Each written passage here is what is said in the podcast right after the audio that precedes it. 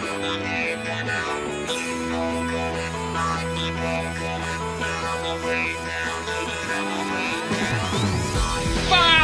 Fala joystickers, tudo bem? Aqui é o Julian e nós estamos começando o primeiro podcast do ano. É, é o primeiro podcast do Joystick Terrível no ano de 2018. Até que enfim chegou, né?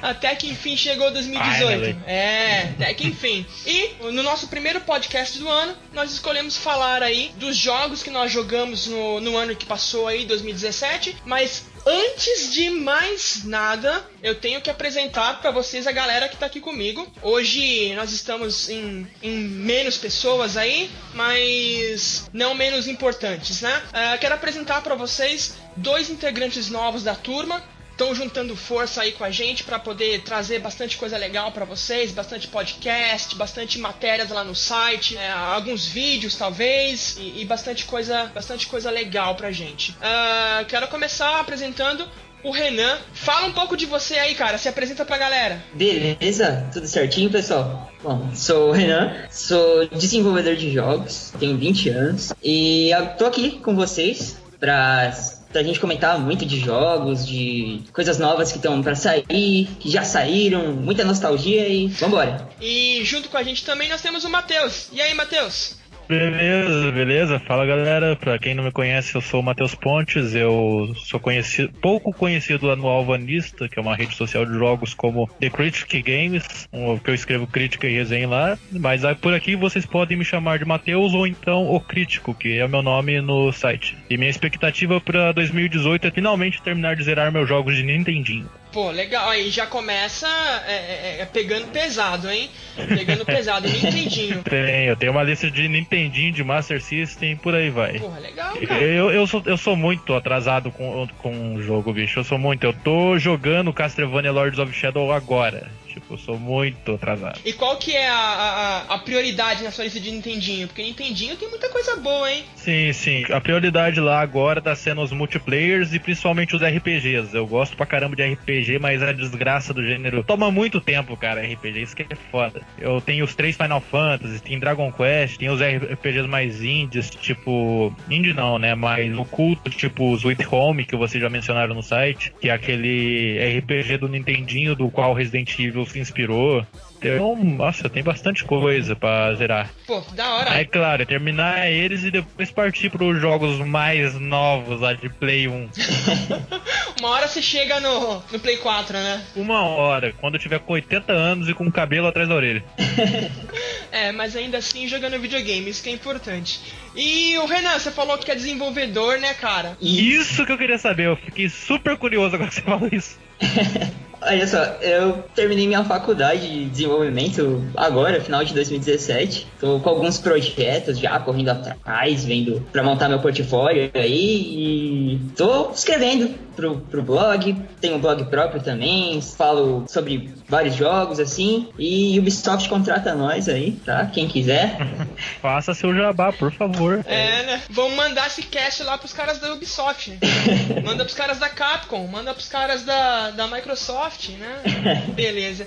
Como eu falei, né, galera, nós vamos falar aí dos nossos, dos nossos jogos aí favoritos de 2017, do que a gente jogou, do que a gente gostou. E 2017 foi um, foi um, um, um ano muito bom para jogo, né, galera? Foi, foi. Eu acho pelo menos que foi. Eu também acho que foi, sim. Teve bastante lançamento, assim, de peso, com umas experiências muito únicas, assim. Ainda mais levando em consideração dos ciclos de desenvolvimento, né, que geralmente duram aí de 4 a 6 anos. Eu acho que 2017 foi aquele momento de se lançar mesmo os títulos que já estavam em desenvolvimento há bastante tempo. Foi assim um ano bem forte. Cuphead, é isso mesmo.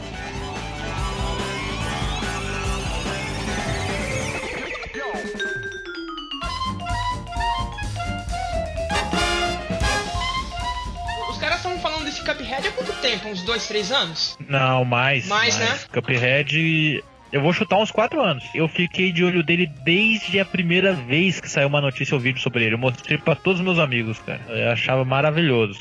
Fazendo algumas pesquisas aí, o desenvolvimento do, do Cuphead data de 2010, na verdade. 2010? Eles começaram mesmo em 2010, assim.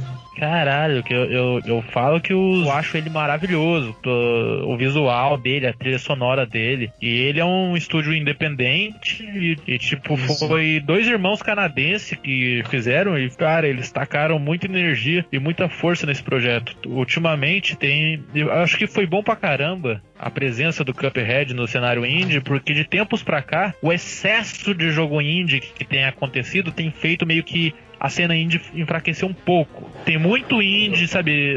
Vocês entendem o conceito, o gênero de jogo Metroidvania, eu suponho. Sim, Que é o mesmo gênero que se encaixa Castlevania e Metroid hoje em dia. Uhum. Mas tem muito jogo indie mesmo saindo desse gênero e, tipo, tem muito jogo bom mas tá saindo um monte de experiência medíocre, um monte de jogo indie aí que, como é que fala? Que eles fazem arrecadação de fundos para ser lançado e sai uma. e sai aquém do esperado, tipo Might Number 9, lá, o sucessor do Mega Man. Ah, Meu Deus. Fale. Aí o Cuphead chegou e, tipo, ele foi aquém das expectativas. Ele é muito ele é muito foda o jogo. Ele se inspira naquelas na animação lá do Studios Fleischer, lá, que é o estúdio da Betpup lá do, de 1920. Mas no caso, essas animações de 1920, 1930, que, porra, é, é, é umas animações que até hoje é impressiva. Você, aquilo ali mostra que você não precisa de cor para deixar o jogo da hora. Prova disso também que o Cuphead tem um modo secreto pra você jogar em preto e branco. E, cara, eu, eu demorei para jogar, porque eu não tenho Play 4 nem nada. Eu fui jogar pela Steam com um grupo de amigos meus. E, e cara, eu achei achei maravilhoso. Mesmo com a dificuldade alta dele, o pessoal quer atacar junto de Dark Souls e porra, não, não é esse nível também. Eu, em um dia jogando, sem jogar o dia inteiro, a gente só jogou umas horas assim e já chegou em 80% do jogo. Isso porque ele é até grandinho.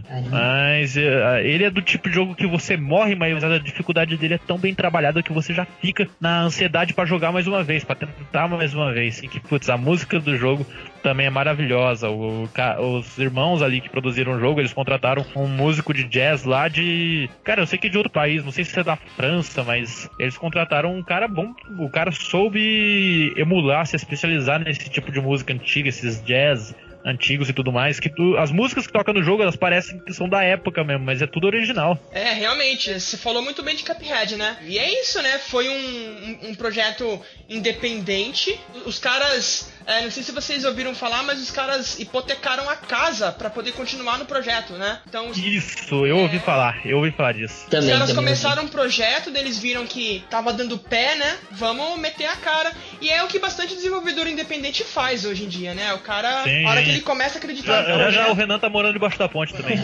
é, Renan, pô, a hora que você começar um jogo aí, fala pra gente, cara. A gente faz um fundo monetário pro Renan aí. Ah, eu vou aceitar.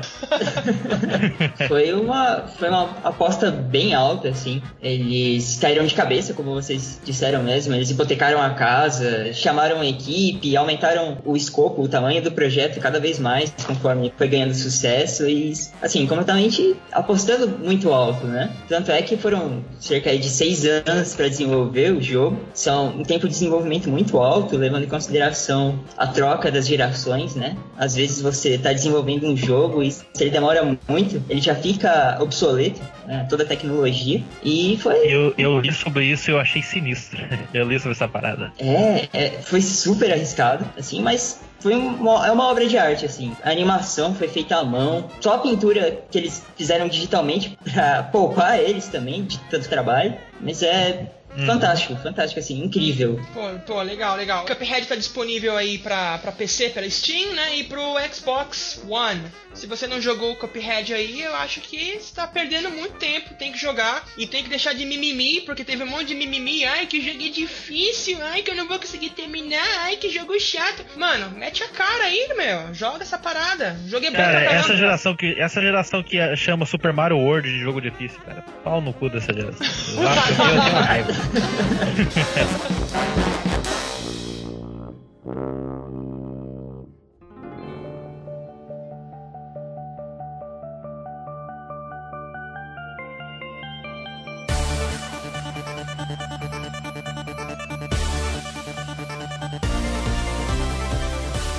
Ó, já que a gente tá nessa pegada meio nostálgica, assim, meio, meio gráfico 2D, por que que não falamos aí de Sonic Mania? Opa. Ah, porra, Sonic Mania. Perdoe o meu linguajar paulista, aliás, mas Sonic, Sonic Mania é um jogo que eu achei.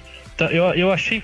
Eu achei do caralho, cara, quando eu vi o anúncio. Porque o Sonic, ele ele, ele meio que tem as duas eras dele. Ele tem aquela era mais clássica dele, com aquele Sonic meio gordinho e tudo mais. E tem a era que ele passou a enfrentar monstros de Final Fantasy, que é essa era mais moderna desde o Dreamcast. Eu vi que, por mais que ali no Sonic's Adventure, Adventures do Dreamcast ele, tem, ele tenha se saído bem ali, ele veio caindo de qualidade de tempos pra cá. Principalmente depois daquele horroroso, daquele Sonic the Hedgehog do PlayStation 3, que tinha aquela cena dele beijando a garota. Nossa, que que, que, que horror aquele Sonic, bicho. Que horror. Terrível. Eu, eu não sou. Eu não cresci com Sonic nem mais. Eu sou. Eu cresci do lado Nintendo da Força. Só que Sonic sempre foi um personagem que eu olhava assim. Eu tinha meu Super Nintendo, eu gostava de jogar o Mario, só que eu olhava o Sonic e tinha um visual da hora e eu ficava às vezes pensando, putz, eu podia ter um. ter um Mega Drive também. Eu podia jogar um Mega Drive. Quando eu joguei Sonic eu não gostei tanto, mas ali pra geração do PlayStation 2, que o Sonic não era mais um exclusivo de console, eu pude jogar o Sonic Hero e tudo mais. Mas eu não gostei tanto na época. Mas eu, é, um, é um personagem que eu aprendi a gostar de alguns jogos dele. Mas eu fiquei felizão que veio esse Sonic Mania aí.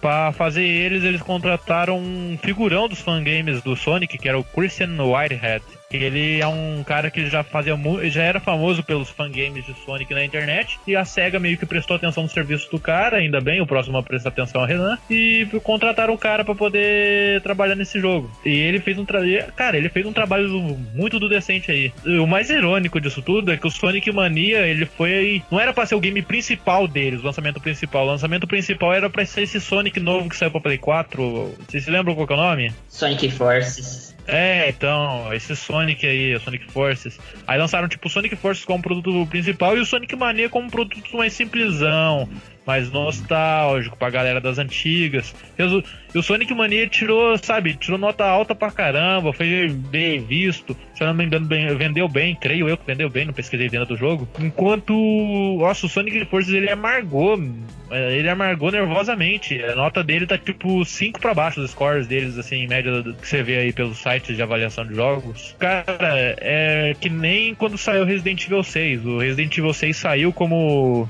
o jogo principal da Capcom, o produto, encheram de marketing e ela lançou um subproduto que foi o Revelations para 3DS. E quando saiu ambos os jogos, o 6 ele amargou nas notas, muita gente xingou, eu ainda não joguei, né, não vou dar minha opinião, mas muita gente, hum, sabe, pulou em cima dele. E o Revelations o pessoal adorou, tipo, segundo caso que eu vejo disso, do subproduto ser melhor do que o produto principal.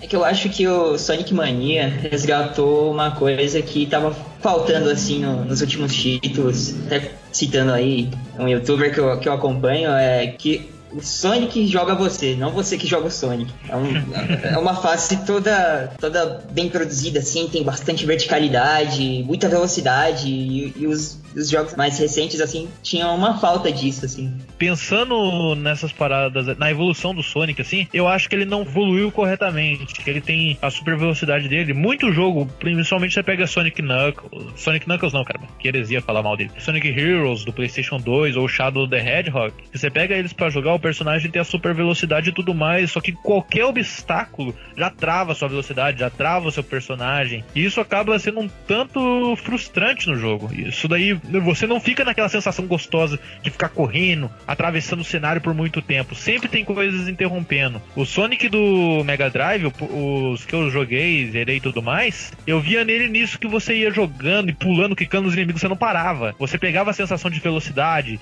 e rodopia num looping aqui, pega e salta e sai correndo. Parece que o Sonic não evoluiu corretamente nesses últimos jogos. Falta, falta fluxo, né? Esse, esse fluxo que você comentou isso, isso, de, isso. de pular, correr, bater no inimigo, né? É, na verdade eu vejo que eles estão tentando tentando encontrar aí uma nova identidade pro Sonic, mas os caras não sabem o que, que eles querem também, né? Eu quando eu quando eu fiquei sabendo do Sonic do Sonic Mania, cara, eu fiquei muito feliz, né? O, o Christian Whitehead lá, ele, ele, ele, é bem conhecido, né? Como o Matheus disse, ele é bem conhecido na cena de fangames aí de Sonic. E ele sempre trazia os joguinhos dele pra esse lado mais, mais do Sonic clássico mesmo, né? Do gordinho né? e, e tudo mais. E aí, logo depois, quase ali na, na data de lançamento, eles é, colocaram no YouTube a, aquela abertura em desenho. Nossa, Entendeu? De, deu pra sentir até a, as lágrimas descendo, porque ao contrário do Matheus. Eu viciei nessa abertura. A, a música, aquelas imagens coloridas,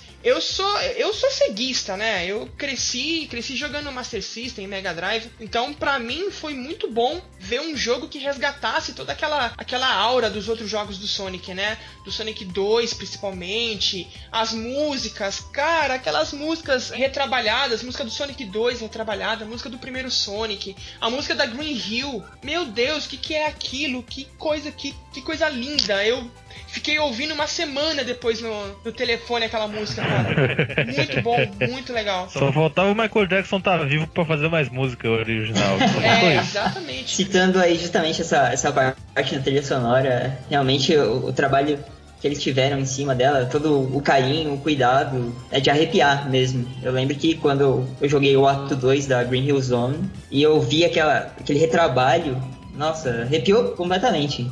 Muito bom, muito bom mesmo. É, pô, é. Pra quem é, quem é fã de Sonic, assim, e, ainda quer ter um pouquinho de esperança na franquia, acho que é um jogo, assim, obrigatório. Tem que jogar Sonic Mania. E se você quiser investir um pouquinho mais, compra a, a edição especial, que tá baixando de preço. Você acha por 330 reais nas. Na... 330 reais? 330, já vi por 330. A versão especial do Sonic Mania tá 330? 330. Aquela que. O que vem nessa versão especial? O Sonic? É, vem o Sonic em cima do Mega Drive, cara. Caraca, 330 reais, meu Deus. É, meu Deus, é, é, é surpresa. É carinho. Mas tava mais caro, hein? Daí essa, essa edição especial vem vem uma réplica do cartucho, daí você abre assim, tem um anelzão, aí tem um tem um bonequinho do Sonic assim em cima do em cima do Mega Drive, aí você liga o Mega Drive e ele fala Sega.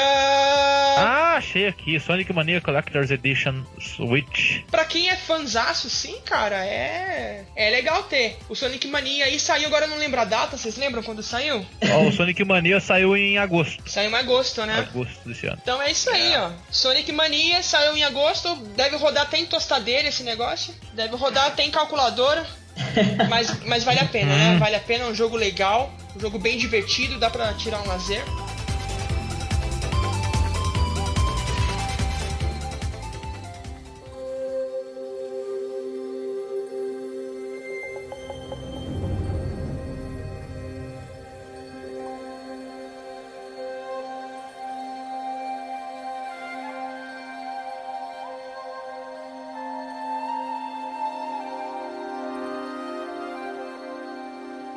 Eu vou citar o Horizon Zero Dawn. Eu, eu que eu gosto dessa, essa camada de mitologia, de universo próprio. Esse universo que parece coisa medieval, com a garota usando arco e flecha, só que é um mundo futurístico, cibernético. Porra, eu acho animal essa mistura. E ele é um jogo que eu prestei atenção desde que lançou. E um amigo meu que tá aqui, inclusive, em casa, que tem o Horizon, ele sempre me diz que toda vez que joga aquele jogo, ele acha que aquele jogo combina muito pra mim. Ele fala que é o jogo que é minha cara, esse Horizon. Pô, legal, tem que jogar mesmo, cara. Eu joguei, saiu no começo do ano ali, e a hora que eu fiquei sabendo desse jogo também, comecei a ver as é, trailers, a galera falando desse jogo como uma nova IP ali da, da Guerrilla Games, né? Que veio ali da, da série Killzone. Os caras saíram de, de uma série de FPS ali para fazer um jogo de mundo aberto que, assim, melhor jogo do ano passado do PlayStation 4. E assim, cara, Horizon Zero Dawn é tudo isso que você falou, né? Então tem essa pegada mesmo aí de um de mundo mundo pós-apocalíptico aí. E é bem interessante que essa, essa história, né? Ela pega ali quando a, os seres humanos estão. Eles voltam a uma nova idade da. Idade, idade das pedras ali, aquela coisa mais tribal. Então quer dizer, é, a humanidade. Isso, isso. É, a humanidade trilhou todo o caminho dela, né? Aí acabou, não vou dar spoiler nenhum, acabou. E aí os caras começaram de novo. Então, só que os caras começaram de novo num mundo que já havia sido habitado e todos os os resquícios, né, do, do mundo anterior ficaram aí, ficaram pra galera ver. Então, as máquinas, as, as ruínas, os lugares antigos. É bem legal que você conhece bastante dessa, dessa mitologia, assim, bem dizer, né? Dessa mitologia nova que os caras criaram. E você vai trilhando o caminho junto com a Aloy. Que o caminho dela, na verdade, ela, ela quer entender quem ela é, né? E qual que é o papel dela nesse mundo. E aí você vai Uh, junto com ela, você vai descobrindo coisas, você vai se surpreendendo. É um jogo de mundo, de mundo aberto, graficamente maravilhoso, né? A jogabilidade é, é, é, muito boa e é um mundo que ele é ele é realmente vivo, né? É um mundo aberto vivo e as tudo que você faz é bem relevante, né? As as side quests são, são, são interessantes, ela não, não é aquela coisa chata de vai de A para B e aí volta de B para A, vai até C. Ela tem uma, uma relevância ali dentro do mundo, né? Ela ajuda você a, a conhecer melhor o mundo, a, a desbravar toda aquela imensidão que você que você tá solto ali, né? É da hora. É, agora em dezembro, se não me engano, dezembro, novembro, saiu aquela expansão, né, a The Frozen Wilds, que deu ainda mais fôlego pro jogo, né? Eu só fiquei triste que na, na, na The Game Awards eles conseguiram perder quase todos ali os. Sacanagem. Em, em quase tudo que eles concorreram ali, eles. Eles perderam, mas perderam para jogos que indiscutivelmente, assim, são não superiores, mas tiveram mais impacto, né? É, mas é bom saber, cara. Ele perguntou o que a gente achou de 2017. Eu fiquei feliz, cara, que, por exemplo, eu não vejo a coisa dos jogos, mas eu vejo a qualidade deles. Eu vejo o que o pessoal fala. E, cara, em geral, tirando esse Sonic Forces aí, por exemplo, alguns jogos, o ano foi majoritariamente bem. Foi, foi excepcional o ano. É, é verdade. Todo mundo fala, né, cara, que foi um ano bem bem produtivo, assim, pra, pra indústria, né? Então, a gente teve uma, uma indústria independente, os desenvolvedores independentes aí produzindo mais do que nunca. Aquilo que você falou no começo é bem, é bem relevante, né? Que nós tivemos muitos, mas muitos jogos independentes, só que dentro desses também muita porcaria, né? Então já é um, um, indicador aí de que tá virando uma bolha esse negócio aí e tá prestes a estourar, tá prestes a. A, a cena indie. A cena indie tá, tá virando uma bolha mesmo. exatamente. E os, os caras têm que entregar um, um livrinho com a história da Atari pros caras lerem né? Aí talvez os caras aprendam um pouquinho, porque com a Atari aconteceu a mesma coisa, né? Basicamente. Vamos fazer jogo, fazer jogo, fazer jogo, fazer jogo, fazer jogo. Chegou uma hora que eu, para vender sucrilho, eu consigo fazer um joguinho pra pôr junto do sucrilho, né? Pra rodar no Atari. Nossa, a Atari tinha, a Atari tinha disso mesmo. Essa época, a época ali pré-crash pré dos games, tinha até empresa de cachorro quente fazendo jogo. É, pô. Então os caras têm que olhar, olhar para trás para não cometer os mesmos erros, assim, né? Mas uh, Horizon Zero Dawn, nossa, cara, acho que o melhor jogo do PlayStation 4 do ano, sem, sem sombra de dúvidas, assim. Mundo maravilhoso, tem que jogar a hora que você puder, joga. E aí, Renan, você jogou, você viu? O que você tem para falar do Horizon? Uh, quero começar com uma curiosidade de desenvolvedor. Curiosidade de desenvolvedor. É. é... fala aí, fala aí. Não sei se vocês sabem, o pessoal também sabe, mas é, muitos modelos 3D do, do jogo, especialmente dos monstros, foram desenvolvidos por uma equipe brasileira, lá de Recife, o estúdio Coco. Eles ficaram responsáveis pelos modelos, foram terceirizados assim, né? Foi feita uma seleção, diversos estúdios do mundo todo e o, o estúdio brasileiro Coco, que foi selecionado aí para ficar responsável por esses modelos 3D. Bem bacana. Palma para os nossos brasizucas, então. Opa, aí ó. Palma para os desenvolvedores brasileiros. Pô, legal, cara. Isso aí. É, quando eu soube, eu é, achei bem inesperado, assim, mas fiquei muito feliz, né? Quem sabe, um dia não sou eu também. claro. Um dia você tá lá, Renan, não se preocupa não. É, deixa eu chegar. Quando você chegar lá, lembra de nós, tá? Pode deixar. lembra de nós. Chama a gente lá pra fazer uma visita pra você. Com tudo pago, sim, tá? Sim, vocês vão testar, testar os jogos lá. É, com tudo pago, por favor, porque tá difícil a vida. A Passa pra mim quando você lançar esse jogo pra mim escrever uma crítica no Alvanista. Escreva uma Opa. crítica, dou uma nota mais ou menos boa lá, um, um 7. Ah, olha só.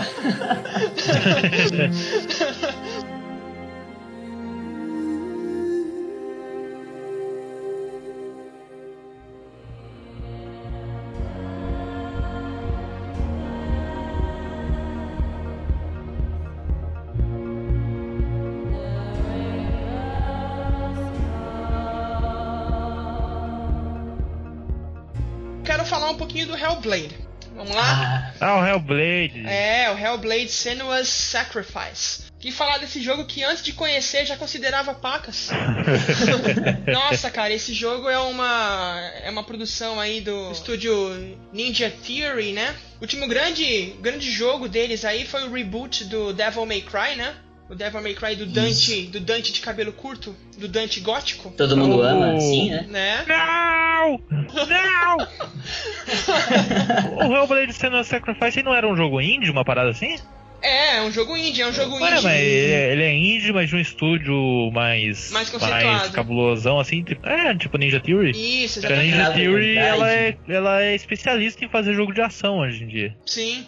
Sim. É que na verdade a Ninja Theory é que faz, desenvolve o, o jogo, né? Faz todo o trabalho de ah, vou modelar, fazer o áudio, fazer a arte. Mas é, o Devil May Cry, por exemplo, é, é uma propriedade da Capcom, não é da Ninja É Theory. isso. Pensa que foi uma terceirização, vamos dizer assim. Sim, sim, é. Isso eu já entendi. É que nem o Metal Gear Rising. Metal Gear Rising, se eu não me engano, eu posso estar maluco aqui, mas eu acho que ele é da Ninja Theory também. Não, Não sei. o Rising é da, é da Platinum. É da Isso. Platinum Games. E aí o Hellblade, ele foi completamente independente mesmo. Foi é uma propriedade da Ninja Theory. Eles que fizeram, eles que publicaram, eles que tiveram todo o trabalho de marketing. Não tiveram apoio de ninguém, nenhuma Capcom, nenhuma publisher assim. Ele- Eles meio que inauguraram aí uma outra categoria, né? Que é os jogos que eles falaram jogos Double A, né? Que é um jogo Isso. Um jogo com valor de produção muito alto, pô, né? Não precisa nem, nem comentar. Só que publicado pelo próprio desenvolvedor, né? Então eles eles fizeram o jogo, eles fizeram todo o trabalho num time aí de 20 pessoas e publicaram sem sem ter nenhuma nenhuma publisher por trás, sem nada, né? O jogo saiu pro PlayStation 4 e para PC. E é muito legal, e foi muito legal é, é- é presenciar e acompanhar o desenvolvimento do jogo, da mesma forma que os caras que fizeram Cuphead colocaram lá suor, sangue, lágrima no negócio, o pessoal da Ninja Theory também, e eles quiseram passar uma mensagem, né? Passar uma mensagem assim bem mais bem mais madura. Então ali a, a, a Senua, né, que é a, a personagem principal ali, ela sofre de transtornos mentais, ela ouve vozes e ela é guiada por essas vozes. E os caras tiveram todo ali um cuidado de, de sempre é, ter ali consultores ali, psicólogos, psiquiatras, é, médicos ali, pra ir guiando a produção do jogo junto com eles, né? Os aspectos de história, os aspectos ali da- das alucinações que a Senua vê e ouve. E foi assim também um. Eu acho que uma nova. um novo ponto assim de partida pra, pra tecnologia, né? Porque eles usaram ali várias tecnologias que já existiam e várias tecnologias que eles mesmos implementaram também na questão ali da, da captura de movimentos, que eles tiveram bastante trabalho, eles testaram com bastante coisa. A própria produção de áudio, né? Com aquele o áudio binaural, que é uma coisa louca. É dica, forem jogar Hellblade, joguem de fone de ouvido. Tá? Não, não joga com o som da TV não, porque com o, o som do fone de ouvido, mano, é outra pegada. É outra parada. O negócio é, assim, é desesperador às vezes você jogar. Porque você tá jogando, você tá de boa, de repente você ouve uma voz atrás de você. E você vira a cabeça mesmo pra, pra ver, opa, peraí, tem, Da tem alguém, tem alguém atrás de mim? O que, que tá acontecendo aqui? E, é- e é bem nessa pegada. E essa questão do áudio, das vozes, também te auxilia quando você ah, tá resolvendo puzzles, quando você tá lutando, né? Então você, você tá numa luta lá, você tá cercada, aí a hora que o cara de trás vai te atacar, a vozinha fala na sua cabeça, né? Atrás de Cara, Aí você fica esperto e tem que e tem que virar pra, pra dar um, um bloco ou pra, ou pra atacar. E é bem legal que conforme você vai andando ali, você vai ouvindo, né? Duas, três, quatro pessoas ao mesmo tempo conversando com você dentro da cabeça. E é tudo dentro da cabeça da Senua, né? Ela não tá. Na verdade, não tem ninguém falando com ela. Ela tá ouvindo as vozes porque ela é. Tipo, né? Falta uns parafusinhos ali na cabeça da pessoa. E, e eles levaram muito a sério essa questão. Né? É um jogo que lida com essa questão da, da, da doença mental ali, da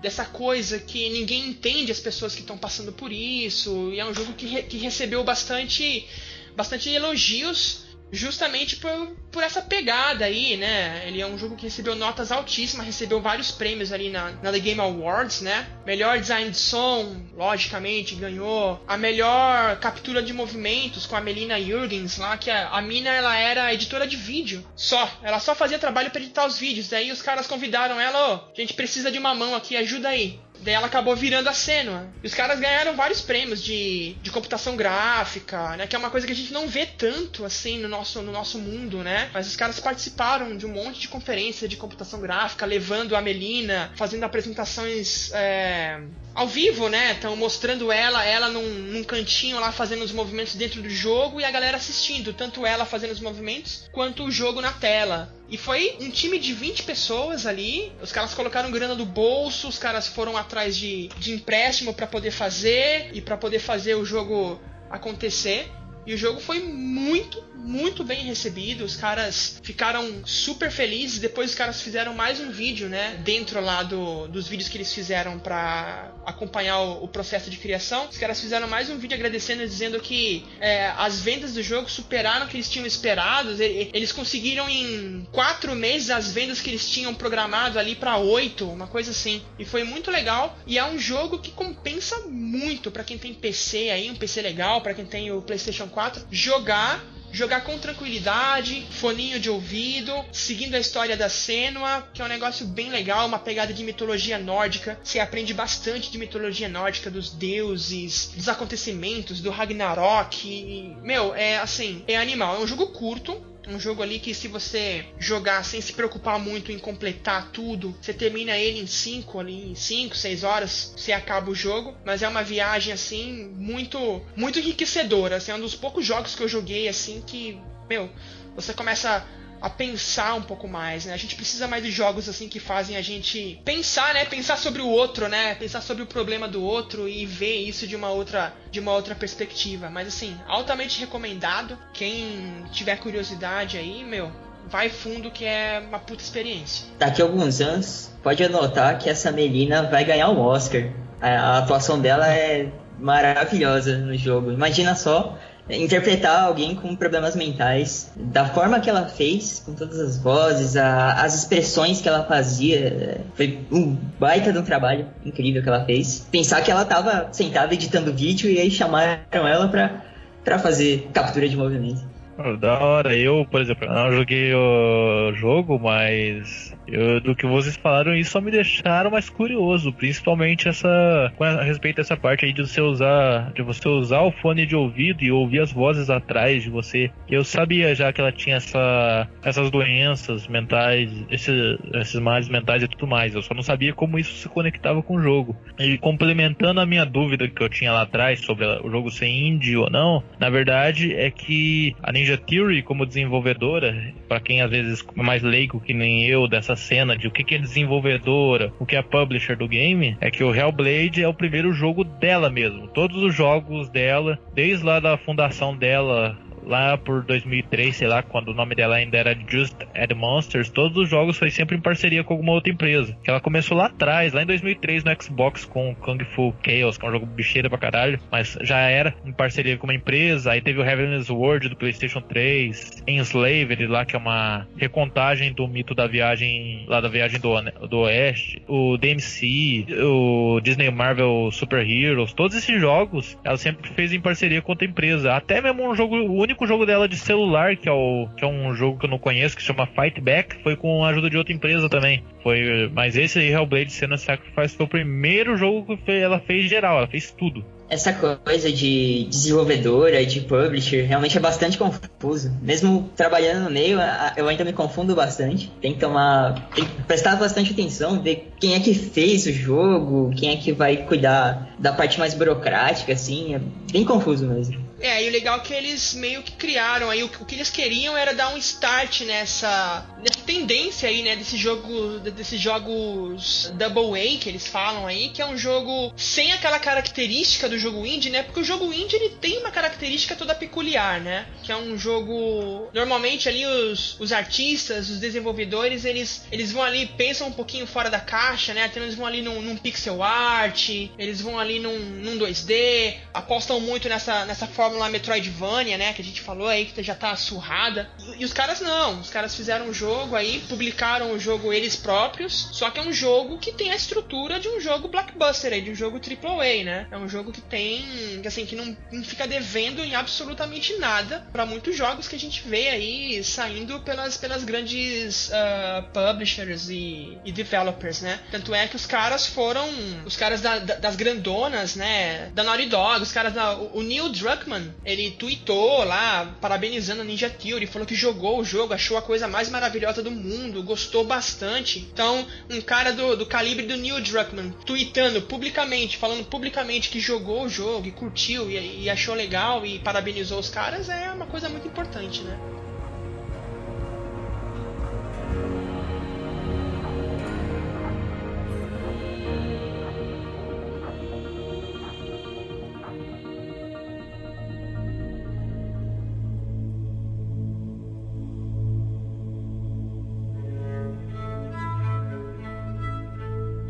Nessa pegada aí também de medieval, de, de espada, escudo, eu queria citar um jogo aí que o pessoal não, não deu tanta atenção, mas eu acho que foi bastante interessante a, a, pegada que ele trouxe, que é For Honor. Um combate de espadas, é, só que completamente diferente do que a gente está acostumado. Não é só apertar e apertar e apertar e apertar o botão para atacar, não. Você tem toda uma parte mais estratégica de mirar, de ver para onde você tem que defender, mirar certinho e ataque forte, ataque fraco, ataque indefensável. Pô, aí você falou tudo do jogo, né? Não, o For, For Honor, ele também, ele para mim pareceu uma ideia também cabulosa, que ele mistura, ele é como se fosse guerra de samurais contra os guerreiros tipo vikings e cavaleiros medievais europeus, ou, ou pelo menos algumas tribos que se semelhem a essas três facções que eu mencionei. Ele é um jogo também que eu prestei atenção no lançamento, embora ele pareça ser muito mais um jogo virado pro PVP, pro gameplay online, coisa que não é meu forte. Eu posso estar errado sobre o que eu tô falando, eu tô falando minha perspectiva no noob mesmo. Mas ele me pareceu muito mais voltado pro player versus player do que para a campanha tradicional mesmo. Então ele é um jogo que me parece da hora, interessante, mas fora dos meus holofotes. Sim, sim. O For Honor não tem campanha, né, Renan? Tem uma campanha, mas ela é mais como um pano de fundo mesmo. Acho que o, o enfoque deles realmente era para fazer uma experiência online, assim. De repente até um, um, um esportes a partir do jogo. É, nós tivemos aí na, na, na, na BGS lá, a galera no, no, no, no stand lá da, da Ubi, eles estavam fazendo lá show match de, de For Honor, então é um jogo que a Ubisoft tá, tá colocando bastante empenho aí em, em fazer com que ele funcione nessa pegada mesmo de, de esportes, né? Sim, sim, com certeza. Mas aí, você jogou? Você deu uma jogada nele? Dei, dei sim. Foi bem complicado aprender os controles, mas é, é, muito divertido, assim, quando você pega o jeito. É uma experiência diferente, assim. Ainda mais cavaleiro contra viking, contra samurai. E tá chegando novas classes agora, né? Que eles estão trazendo novas temporadas, novos cenários, novos personagens. É, é muito, muito diferente, assim.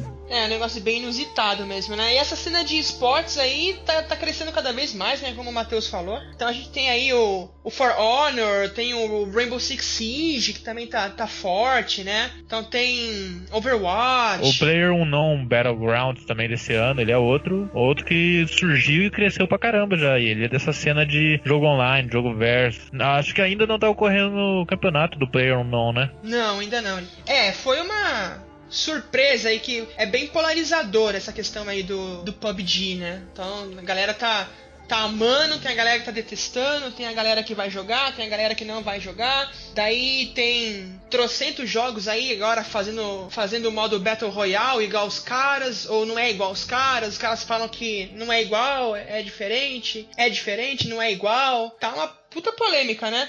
Essa questão? Vocês chegaram a ver essa é, parada? Eu, eu, cheguei a ver essa polêmica aí. Eu vi um vídeo ou outro do Player ou não. Quando eu compreendi o que que era o pub, eu achei ele, cara, eu achei um jogo sensacional. Mas aquele negócio, ele é PVP também, ele é um jogo voltado para essa experiência online. Ele, ele, ele é muito mais voltado para diversão, para entretenimento base, pelo menos que me passou. Muito mais para isso, quer dizer, do que para uma experiência de jogo, de você quer fazer uma campanha, um gameplay. Ele é puramente o jogo online de, é, descomprometido. Ao menos, novamente, a minha visão leiga falando. Eu não joguei o, o PUBG. É, mas é isso mesmo, né? Você chegou a jogar, Renan, o PUBG? Não cheguei a jogar e tenho até vou, vou ser malhado aqui, mas eu, eu acho um jogo meio safado, assim.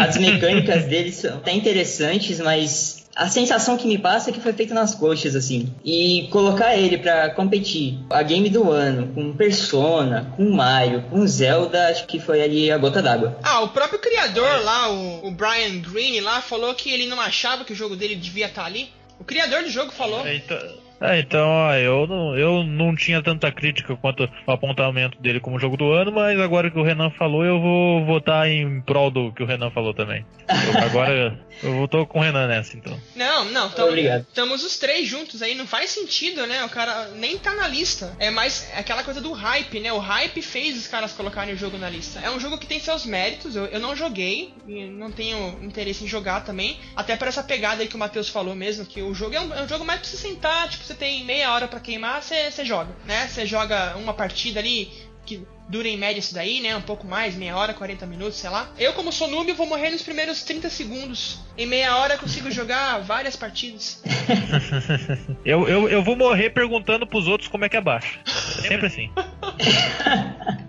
E aí apareceu, né? Depois apareceu lá o, o Fortnite, que é tipo uma cópia descarada ou não, né? Os caras ficam brigando. É, o, Fortnite eu vi sendo xingado pra caralho. O Fortnite ele foi meio que já. Eu acho que é o Fortnite, eu não sei se é um outro jogo, um outro Battle Royale que surgiu aí nesse ano, mas. Na onda do PUBG. Mas o Fortnite foi xingado pra cacamba. Nossa, o pessoal montou nele. Foi, foi. O, o Fortnite colocou o Battle Royale ano passado e agora o Paladins vai lançar uma expansão chamada de Battlegrounds. Coincidência, Ah, né? meu Deus. Da onde será que tiraram esse nome, né? Coincidência, né? Então, os caras estavam malhando. Os caras do estúdio, né? Do High Res, lá que é o estúdio do Paladins, não. A gente teve a ideia bem antes. A gente não colocou porque não era o momento. É, o momento é agora, né? Pra caminhar aí na, no hype do. É, agora vai na onda dos outros. É, vai na onda do PUBG, né? Vai na onda do. E aí, e aí a gente colocou o jogo que nem tava na lista, né?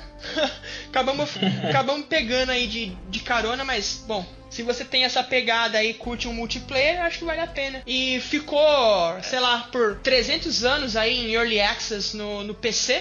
O player não? É o Player Unknown.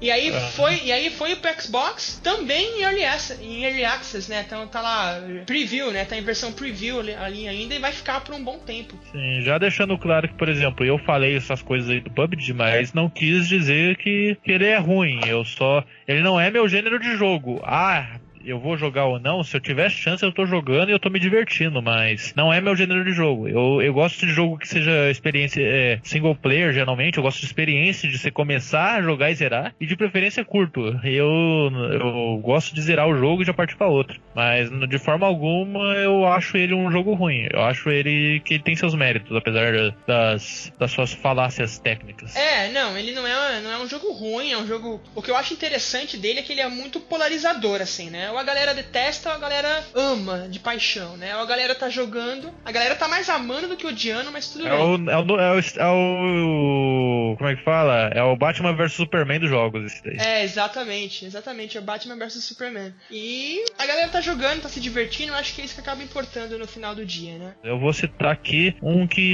veio chamando a atenção, fazendo barulho, tá fazendo barulho até agora, que é o Nier Automata.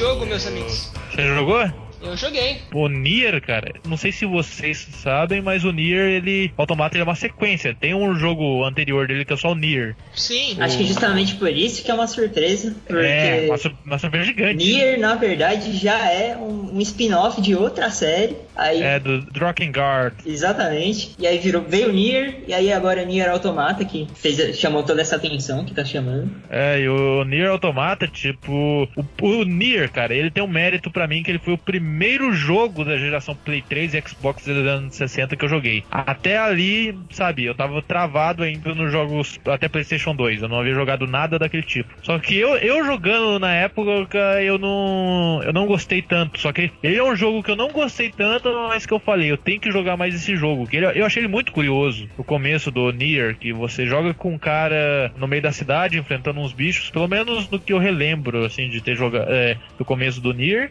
e do nada mostrava tava lá, sabe, no meio da cidade, enfrentando umas criaturas com a espada na mão. E anos depois mostra o mundo todo medieval, a lá Final Fantasy da vida, e ele com e ele ali, o mesmo personagem. Então eu achei muito curioso. Só que o mais curioso dele é essa parada aí na origem da saga, que é a saga Drakengard de PS2, que é um, uma saga meio não tão popular, que é uma saga acho que de jogos medievais de fantasia envolvendo dragões, que é uma jogabilidade, pelo menos acho que o 1 ou 2 ele tem uma jogabilidade que nem esse combate, de você sair, montar no dragão e sair voando, soltando tiro, soltando bola de fogo, coisa soltando assim. Soltando míssil do dragão, e né? O, é, e o, e o Dragon, Drakengard 2 do PlayStation 2, ele possui, se não me engano, pelo menos 5 finais e tem o Drakengard 3 normal, ó, tem a série normal fluindo e o Nier, ele é um, é um spin-off que é continuação de um desses finais alternativos. Caramba. É, ele, a parada dele é essa, essa que é a parada bizarra. Imagina que você joga algum jogo aí, que o jogo tem vários finais, e tem tipo, tem um final oficial e tem um final alternativo. Aí você vê saindo duas sequências, uma sequência do final normal do jogo e outra sequência do final alternativo. O Nier, o primeiro Nier é isso. Aí saiu esse Nier Automata aí que, que chamou bastante a atenção da galera. E eu achei ele o. Eu defino ele como o jeito é, esquisito que os japoneses gostam de fazer jogo, mas no ponto certo, mais ou menos. Do pouco que eu vi. E, é, e mais figura ainda é o criador, né, do, do, do Nier, que é, que é desde o primeiro Nier, lá, desde o primeiro Drakengard, que é o Yokotaro. Você pesquisa as fotos dele, o cara o cara tá sempre nas fotos, ele tá com aquela. Quase sempre tá com aquela máscara, aquele capacete bizarro lá com um sorriso. Acho que todo mundo hoje em dia já na internet tem visto memes desse cara. Teve um grupo, teve acho que uma parada, uma polêmica com a, uma das protagonistas aí do Nier Automata, que acho que a calcinha dela fica sempre à mostra, não sei o que. Aí teve Sim. um grupo de meio que feministas, né? Essas feminazes atuais, que foi cair em cima do jogo dele matando, ah, que você tá. que você tá abusando do corpo de uma personagem, você tá transformando ela num objeto sexual. Enquanto muita gente na posição dele meio que tenta apaziguar a situação, não, o cara tá com gasolina no, na fogueira. Ele pegou e falou: Eu gosto de. Falou uma parada assim: Eu gosto de fazer jogos com garotas porque eu acho garotas gostosas e eu quero colocar elas com cada vez menos roupa. Tipo, nossa, ele foi muito agressivo no depoimento dele. É, é legal que o. É, é um jogo todo peculiar, né? O Nier, o Nier Automata. Foi, foi uma surpresa, assim, muito grande para mim. Tem tudo isso que o Matheus falou aí, né? Dessa, desse background aí, que é um spin-off, tem o Drakengard, tem os Nier. E eu fiquei muito curioso. Né? Aí saiu a demo, eu peguei a demo, joguei, é um jogo de jogabilidade muito fluida, muito fluida mesmo. Foi feito pela, pela Platinum Games, né? Então é, é, uma, é uma developer aí com bastante experiência nesse tipo de jogo, né? Meio que com essa pegada bem hack and slash aí. E é um jogo bizarro, é um jogo com a assinatura do, do Yokotaro do começo ao fim, né? E, e você vai e você vai jogando e vai se envolvendo ainda mais ali com a, com a jogabilidade. Ele tem todos os elementos de RPG de ação mesmo, você vai equipando, vai desequipando e ele trata tudo como se fosse um sistema mesmo de, de computador que você vai colocando chip, vai tirando chip, e às vezes você consegue colocar o chip, você não consegue colocar, você tem que colocar um chip que encaixe e as armas ali, cada arma tem a sua história, cada, cada peça tem a sua história. A história central do jogo ali é, é, é toda louca, né? É toda. Às vezes você não entende nada do que tá acontecendo ali, mas é um jogo assim maravilhoso de se jogar. Eu terminei várias vezes porque é um jogo que quando você, você termina a primeira vez, você descobre que você não terminou o jogo, você tem que jogar de novo, de novo, de novo, de novo, para ir fazendo diferentes finais. Mas tem coisa muito bizarra. Tem final que você faz na hora que você pega, pega o controle do, do jogador, você sai, ao invés de você ir para frente, você sai pela direita. E aí. É? É, então. Um dos finais, a hora que você toma controle do jogador, né? Uma hora lá você toma o controle do jogador, o caminho para você ir é indo, indo em frente. Só que tem um caminhozinho assim à direita. Aí, pum, aí você entra à direita, o jogo acaba. Daí fala, né? Ah, que, que fulano ficou cansado de tantas guerras e foi embora e nunca mais foi visto. Fim do jogo. Tá, né? Tá, tá bom. E aí a primeira vez que você termina o jogo, você abre todo esse leque de possibilidades que ele fala, né? Esse não foi o final do jogo, tem vários caminhos diferentes para você pegar, tem vários finais diferentes e dá uma vida pro jogo assim muito longa, né? Então é um jogo que eu gastei aí, sei lá, umas 100 horas, umas 100 horas jogando, tentando fazer todos os finais. São 20 e poucos finais e ainda não quis todos. Ai, vai doer pra fazer a crítica. Vai doer. e é um jogo bem legal que você, você se importa com os personagens quando você pega o, o, o, o que da coisa ali, né? E aí você tem a relação no começo do jogo ali entre a 2B e o A9, eu acho que é o que é o outro, o outro, o outro robô. E aí o outro robô todo legalzão, tal, todo, todo pimpão. E ela tipo seca, ela cortando direto. Ah, não me chama disso. Ah, não fala isso. Ah, por que você tá me respondendo? Então ela é toda secona. Mas assim, vale a pena, é uma puta, puta viagem. Joga aí, cara. PlayStation 4, aprimorado pro PlayStation 4 Pro, bonito de se ver, gostoso de jogar e tem mulheres. Então é isso aí. a trilha sonora também é outro ponto importante. Que é, foi a primeira coisa que eu vi, que eu ouvi, né? Que me impactou bastante foi justamente a trilha sonora. Comecei a ver um vídeo e eu ouvi e falei, uau, que isso, o que tá acontecendo? Acho que chegou a concorrer também a trilha do ano, não foi? Puta, concorreu, concorreu. Bom saber, vou tacar aqui pra ouvir. É, tem umas músicas cantadas que são, meu, muito, muito boas, muito gostosas. E é legal que a música acompanha bastante a questão quando você tá nas batalhas com os boss, né? Aí a música, ela é, ela é de acordo ali com a, com a situação, ela é bem colocada ali. Cara, também tem uns, uns boss ali enormes, uns robozão que tipo, mano, que medo disso. Mas é bem recomendadíssimo, assim, um dos melhores jogos do ano, com certeza. Também tô aceitando de presente, tá? Ó, ah, Tinha tá. Grunil com dois M's.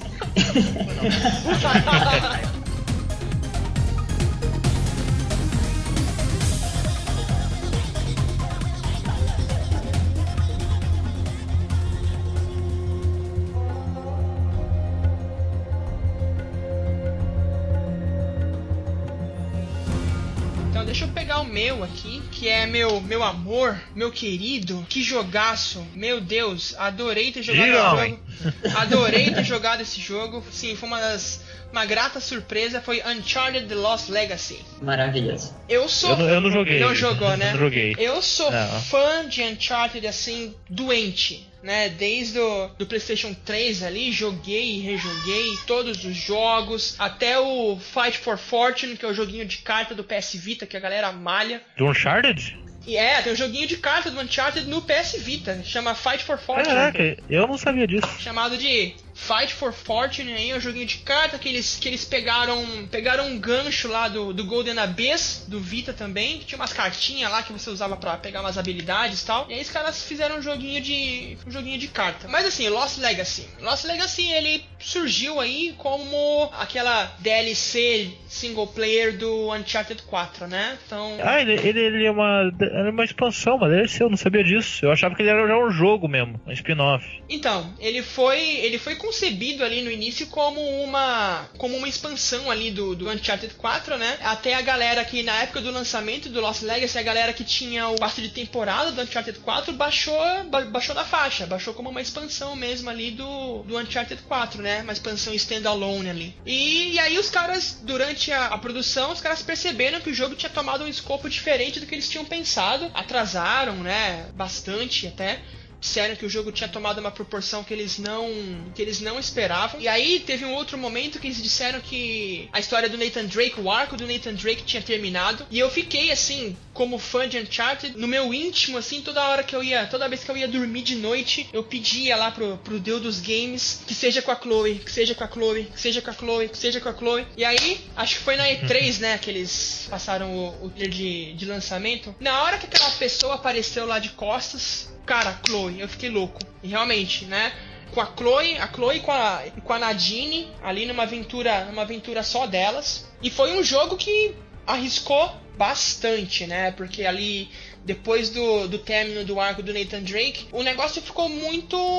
Pelo que eu senti, assim, que ficou, ficou uma tensão no ar, né? E agora, né? O que vai acontecer com o Uncharted? Os caras falaram que o arco do Nathan estava acabado, que o Nathan Drake não ia voltar. O jogo, o Uncharted 4, termina realmente ali com a história do Nathan Drake. A história do Nathan Drake acaba. A gente percebe ali que eles deram um final na história. Uh, e aí ficou-se no ar, né? O que, que seria essa nova expansão, né? A galera pensava que seria teria alguma coisa ali com o, com o Sully, com o Sam, né? Uma coisa ali, sei lá, as aventuras perdidas de Sully e Sam, ou Sam continuando, né? Porque o Sam continuou ali na, no, no, negócio, né? Tanto é que o Sam tá no The Lost Legacy, né? Ele faz parte ali da, da história.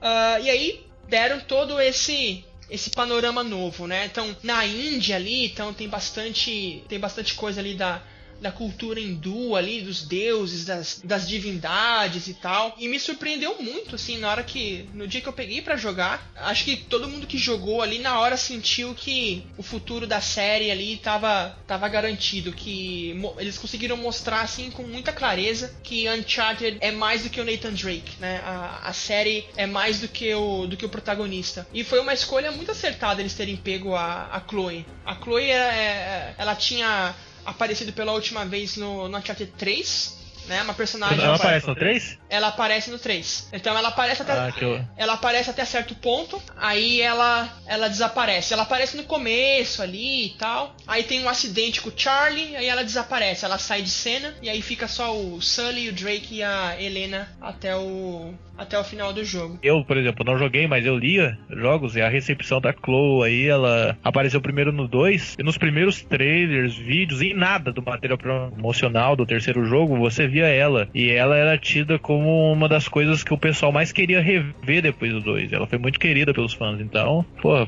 tô felizão que a galera que gostava dela, que queria rever ela, se saiu bem nessa. É, exatamente. É porque no 2, assim, ela é um contraponto muito importante ao, ao, ao Drake, né? Ao Drake, a Helena. Então tem muita tensãozinha sexual, assim, nesse jogo. Tanto é que a, a Helena vai, vai conhecer a Chloe, ela vai, ela vai cumprimentar a Chloe e ela fala, né? Ah, eu sou, eu sou a anterior né, prazer, meu nome é Helena, sou anterior. E aí elas não se bicam assim no, no, no, começo, né? E meio que não se bicam mesmo ali até o, até o final. Porque a, a Chloe, ela sempre tinha o objetivo do o objetivo deles na cabeça e o Nathan não. Né? Não, vou ter que ajudar, vou ter que, vou ter que ajudar a Helena, a Helena. Mas enfim. E aí nessa questão do desse novo desse novo jogo, né? O jogo se passa na Índia. Tem uma questão muito pessoal ali da, da Chloe, porque o pai dela tava, tava à procura lá da, da presa de Ganesh que era o artefato que eles estavam procurando.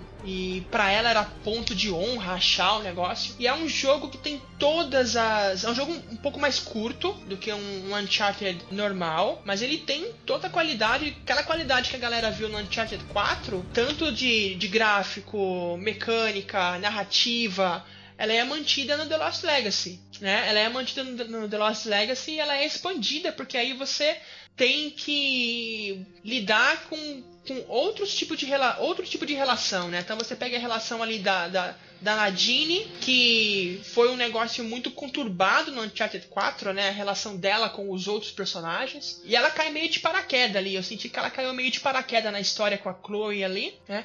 E aí, durante o jogo, apesar de você não ter controle sobre isso, você vai observando e você vai sendo ali uma uma testemunha mesmo ali do crescimento da relação dela, né, delas dos problemas que elas têm, né? Do, dos objetivos que elas têm. Elas começam cada uma com seu objetivo, depois elas percebem que elas têm que trabalhar juntas para conseguir, e aí elas formam um vínculo que no final do jogo é muito forte e é essencial para que você tenha um desfecho ali na, na narrativa. Né? Então, assim, foi um dos grandes foi um dos grandes lançamentos do, do ano pro PlayStation 4. A galera tava, tava realmente esperando, né? E, e começou como uma expansão que, que, era só para adicionar algumas horas de jogo ali, mas tomou um escopo diferente. Os caras fizeram um, um jogo, decidiram lançar separadamente, né? Você não precisa do Uncharted 4 para poder jogar, é só ele é um jogo standalone, mas ainda, ainda tem essa, essa coisa de, de ser ali no mesmo mundo do. É, na, na, mesma realidade ali que aconteceu o Uncharted 4, né? Tanto é que elas conversam durante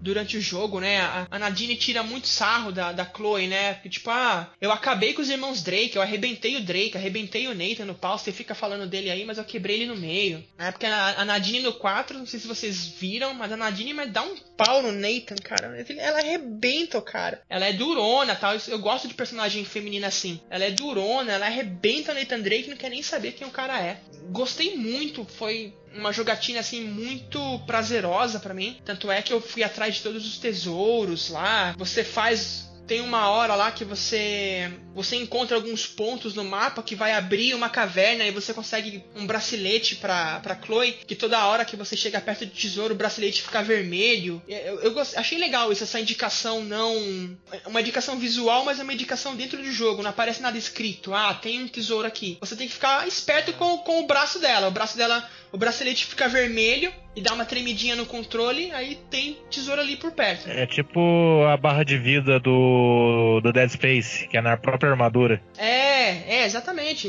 Essa mesma, essa mesma pegada aí. É o indicador ali no próprio no próprio personagem. É, mas assim, quem não jogou, e para quem é fã de, de Uncharted, não pode deixar passar. É canônico ali, a parte do lore da, da franquia, né? Apesar que o lore ali, ele não é tão, não é tão forte, mas faz parte, e aí você compreende realmente que Uncharted não acabou com Nathan Drake, né? Tem muita coisa para acontecer, né? E os próprios caras da Naughty Dog, eles dizem que eles não, eles não colocaram um fim na franquia. Eles disseram que agora o foco deles, lógico, é o, é o The Last of Us 2, né? O parte 2. Só que eles não, não fecharam as portas.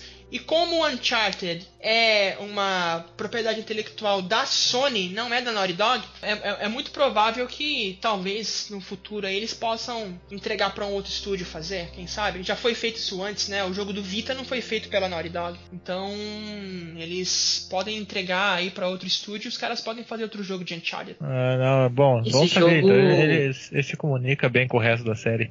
Sim. Ele abriu brecha justamente para expandir o universo, né? É, eles disseram que, assim, eles nunca vão falar não, mas que agora o foco deles é desenvolver outras histórias, é trabalhar ali no, no The Last of Us. E quem sabe, né? Quem sabe? Tanto é que eu assisti um vídeo esses dias dos caras realmente falando do futuro de Uncharted, né? Então tem alguns estúdios ali que os caras falaram, alguns estúdios da Sony que já trabalharam com outras franquias antes e provavelmente podem ali trabalhar com Uncharted no futuro, né? Então os caras falaram do, do estúdio Band, né? Que foi o estúdio que fez o do Vita e que agora tá trabalhando no Days Gone. Eles podem pegar a Guerrilla Games, os caras podem passar o Uncharted pra Guerrilla Games. Os caras podem passar o Uncharted pra Insomniac, que tá cuidando do, do Spider-Man. Então, a Sony tem alguns estúdios aí que são extremamente competentes e podem dar continuidade pra série sem problemas, né?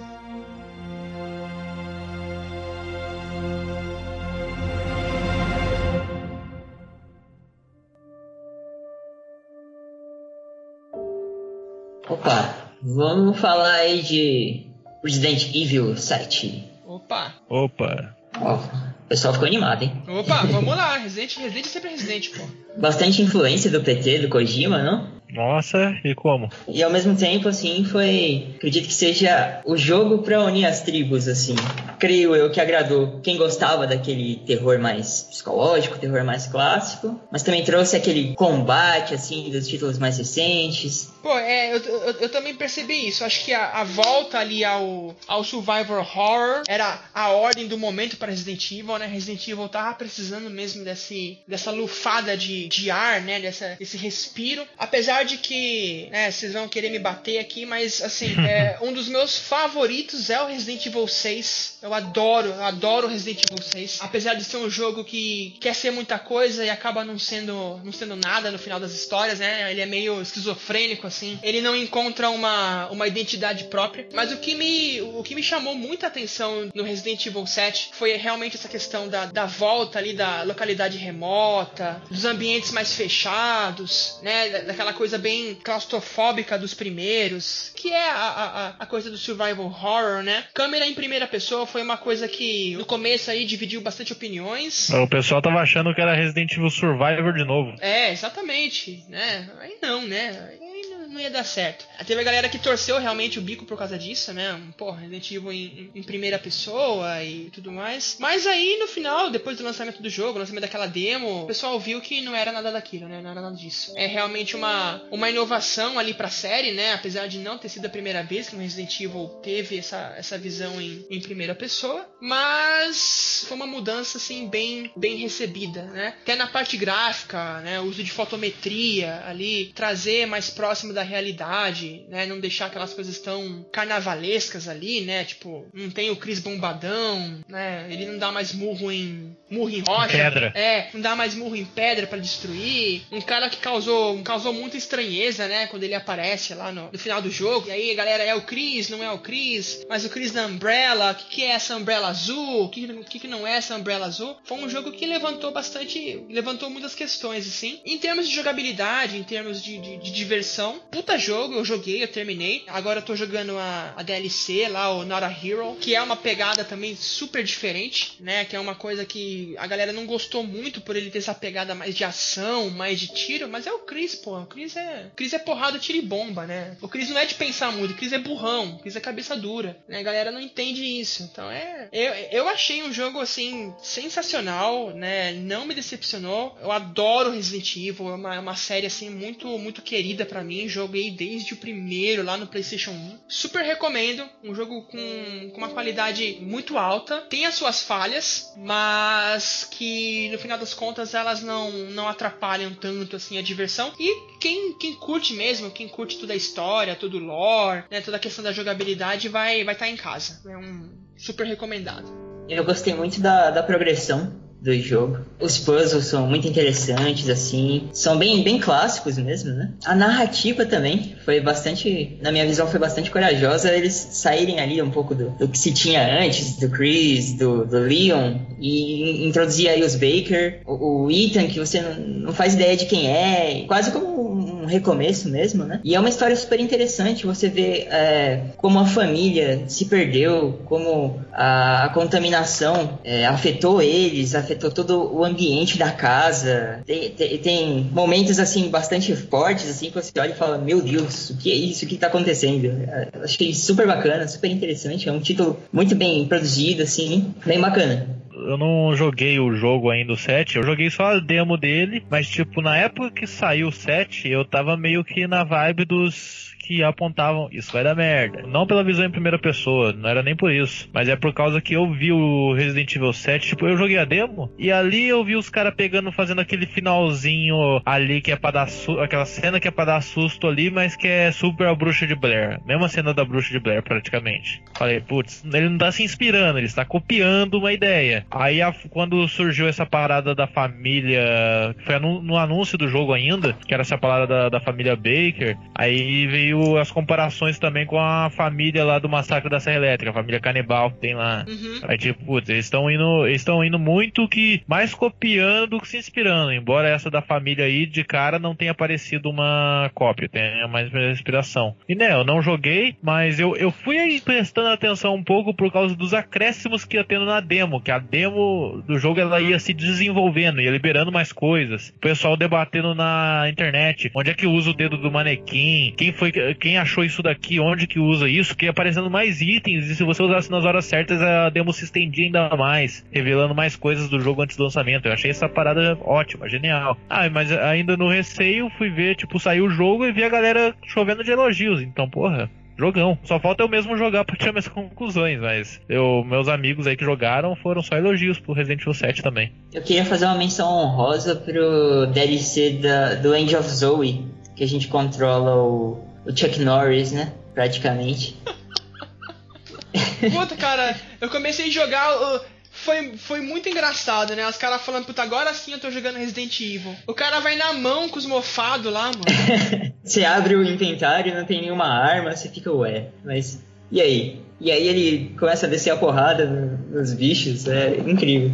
Porra, é mó legal, tem que jogar essa DLC. Você jogou até o fim? É. sim. ah, tá. É, tem que jogar. Eu comecei a jogar, daí na hora. Me surpreendeu muito também, na hora que ele começou a encher de porrada. Eu falei, nossa, que homão da porra. Então vamos. nossa, que homem. Sim. Meu Deus. É, põe ele no lugar, põe ele no lugar do Chris. E aí renomeia o jogo. Chris é conversa perto dele. Nossa, cara, o Chris é uma criancinha perto do, desse senhor de cabelos brancos. então vamos lá, deixa eu falar do The Evil Within 2.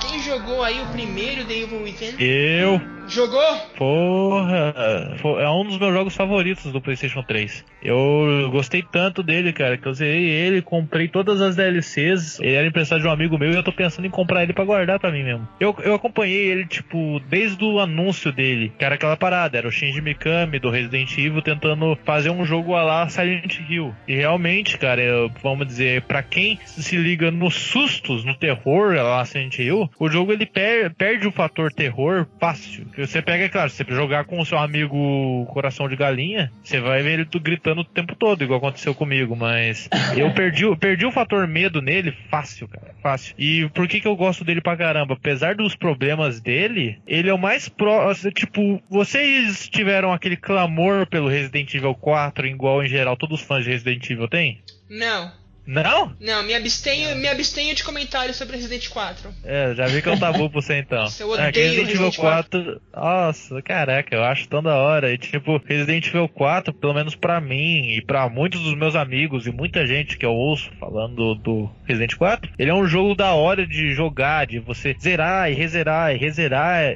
E não é à toa que eu vejo gente que tinha ele no PlayStation 2, comprou a versão de PlayStation 3 e tá comprando a versão de PlayStation 4 do Resident Evil 4. Eu vejo muita gente que gosta de rezerar ou que pelo menos gosta de ter ele ali na coleção, tipo, para sempre. Pra sempre poder jogar de novo. Até eu que fiz 100% no 4, eu tô na vontade de rejogar ele. Mas, por exemplo, o primeiro Evil Within, ele foi o mais próximo que eu encontrei da experiência de um novo Resident Evil 4. Eu não joguei ainda Resident Evil 6, eu joguei o Resident Evil 5, me divertiu, mas não é um Resident Evil 4. O Evil Within 1, pra mim, ele é muito a cara do Resident Evil 4. O, só que ele me decepcionou um tanto, assim, meio que na história, no plot. Eu esperava uma revelação mais grandiosa do mistério do jogo, que o que me pegou no jogo era o mistério. Assisti a primeira meia hora aí de alguns vídeos, de alguns youtubers, fiquei, caraca, o que, que acontece nesse jogo? E o final do jogo, assim, a conclusão, a revelação meio que me decepcionou um pouco, mas o definitivamente é um jogo que eu gostei muito. As DLCs, aquela DLC que você joga com cabeça de cofre lá, como é que é o nome? O Keeper. O Keeper. Nossa, aquela DLC, eu adoro aquela DLC, eu adoro, cara. Eu adoro, eu acho melhor do que as DLCs de história uma pena que ela é mó curtinha. Mas tipo Evil Within 1 foi um jogo que eu gostei muito.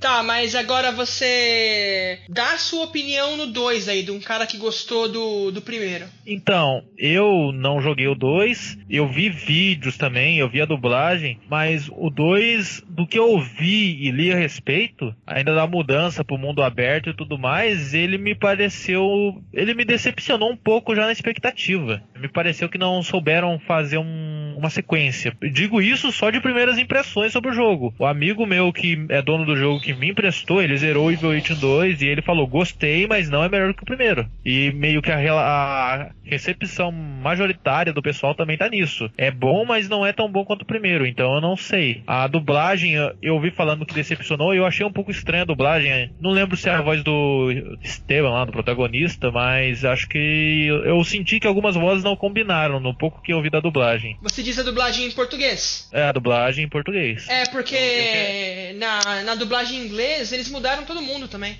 Ah, mudaram? Mudaram, não, é não são os mesmos dubladores que fazem as vozes. E foi o que eu senti. Não, eu falei, pô, esse cara não é o Sebastian, não é a voz. Tanto é que a, aquela detetive, a Julie. A Kidman. A Kidman, quem dubla a Kidman no jogo é a Jennifer Carpenter. A Jennifer Carpenter é a mina que fez o, o Exorcismo de Emily Rose. Ela fez aquela série de televisão Dexter. Ela era a irmã, a Débora, a irmã do Dexter. Então ela é uma puta atriz famosa. E ela fez a voz da Julie. Mas no 1 no ou no 2? No 1, um, no primeiro. Ah. No segundo já trocaram ela, colocaram uma outra atriz lá com a voz parecida tal. E aí a galera falou disso daí também. Pô, mas mudaram as vozes do primeiro pro segundo. O, a minha maior crítica, eu tô jogando ele, não terminei. Eu tô jogando, eu tô gostando, puta jogo de terror legal. Mas, mano, a história é muito marmelada, cara. É muito marmelada, velho. Eu, eu não acreditei que eles fizeram isso muito marmelada. A história do primeiro, ela também ela te pegava pela curiosidade, mas no fim não, não era grande coisa. Cara, foi um negócio assim que quando eu vi os primeiros trailers, né? Que no trailer a, a, a Julie fala: ah, sua filha não está morta. Ah, mano, não, não, não vem com essa parada. E pior que o negócio é, revolve, né? Vira em torno dessa, dessa questão aí dele, dele procurando a filha que teoricamente não tá, não tá morta e foi, e foi sequestrada por uma, por uma empresa maligna que quer dominar o mundo. Eu, ah, mano, não.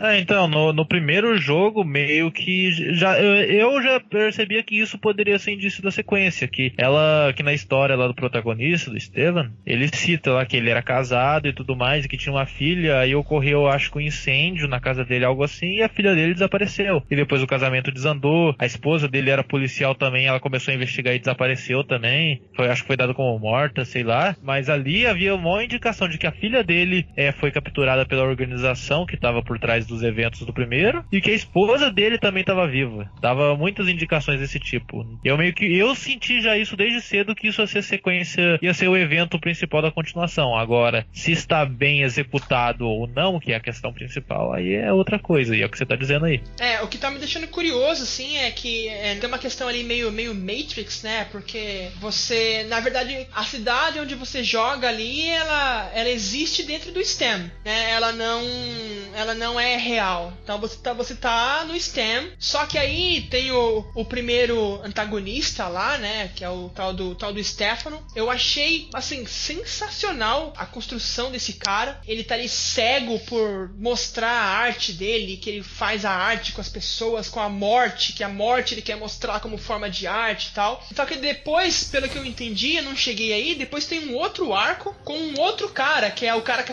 nos trailers lá, o padre lá, tem um padre que aparece. Pra mim ele não apareceu ainda, eu joguei bastante, esse cara não apareceu pra mim ainda. Talvez esse cara apareça a hora que você consiga derrotar lá esse, esse Stefano. A construção desse antagonista eu achei interessante, mas numa história tão sem pé nem cabeça, mano, que assim, deu uma desanimada assim, tanto é que eu parei de jogar um pouquinho, mas eu pretendo graficamente super bonito. Ele saiu sem suporte pro PlayStation 4 Pro, sem melhorias, né? Aí agora colocaram o suporte, melhoraram um pouco o gráfico, câmera, essas questões todas aí. Mas assim, o jogo, quem curte essa pegada de terror, é essencial, tem que jogar. Renan, tem algo a comentar? Não, eu não consigo jogar jogo de terror. Tô tentando zerar o Outlast até hoje. Coraçãozinho de galinha aí, ó. Renan. Eu sou.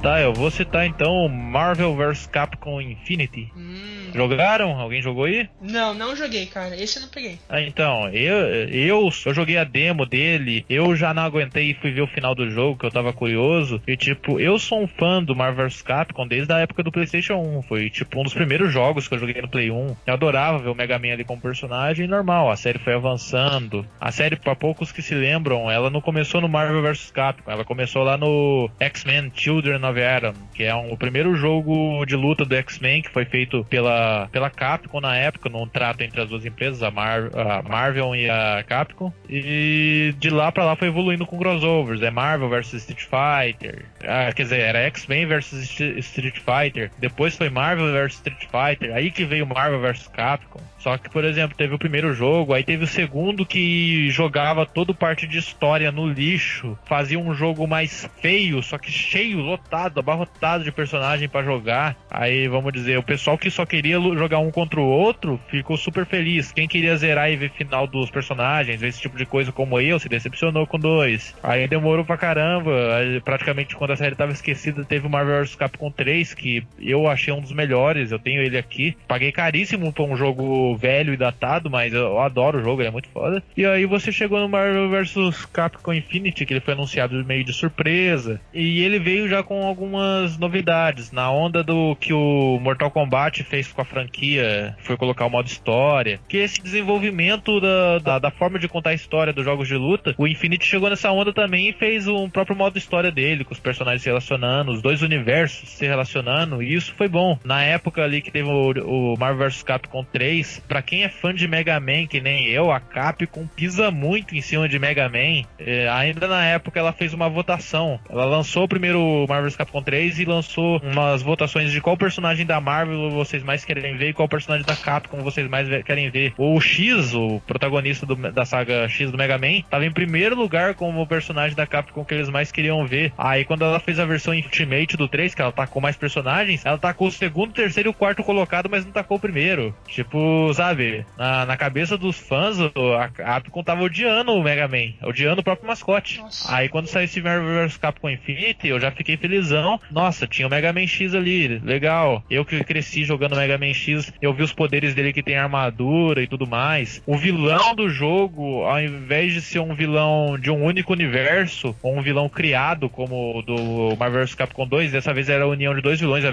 união do Ultron com o Sigma, que é da saga do Mega Man mesmo. Ficou da hora esse Ultron Sigma. Então, pro aspecto de história do universo, estava da hora. Só que aí você vai ver certos poréns. Para quem acompanha o universo cinematográfico da Marvel e quadrinhos, eu não acompanho tanto, mas eu sei do, do, das brigas que a Marvel ela não publica a história do Quarteto Fantástico por não ter os direitos mais dele. Ela meio que chutou o time, deixou o time para escanteio e menosprezou os quadrinhos dos X-Men de muito tempo para cá pelos mesmos motivos. E com o X-Men foi uma vergonha, vergonha agressiva, já que foi X-Men foi por muitos anos o carro-chefe da Marvel. Se eu não me engano, o quadrinho mais vendido das histórias desses quadrinhos de super-herói é dos X-Men. A Capcom jogou eles pelo escanteio e, tipo, quando saiu esse crossover, ela não colocou nenhum personagem do, dos X-Men. E ela alegou, tipo, tem, cara, tem muita gente nesses campeonatos que jogava com Wolverine afins. Wolverine é, é super viciante a jogabilidade dele da saga aí do Marvel vs Capcom, da saga Versus, por assim dizer. Aí a Capcom tirou Wolverine e tudo mais e alegou descaradamente que tirou eles porque eles eram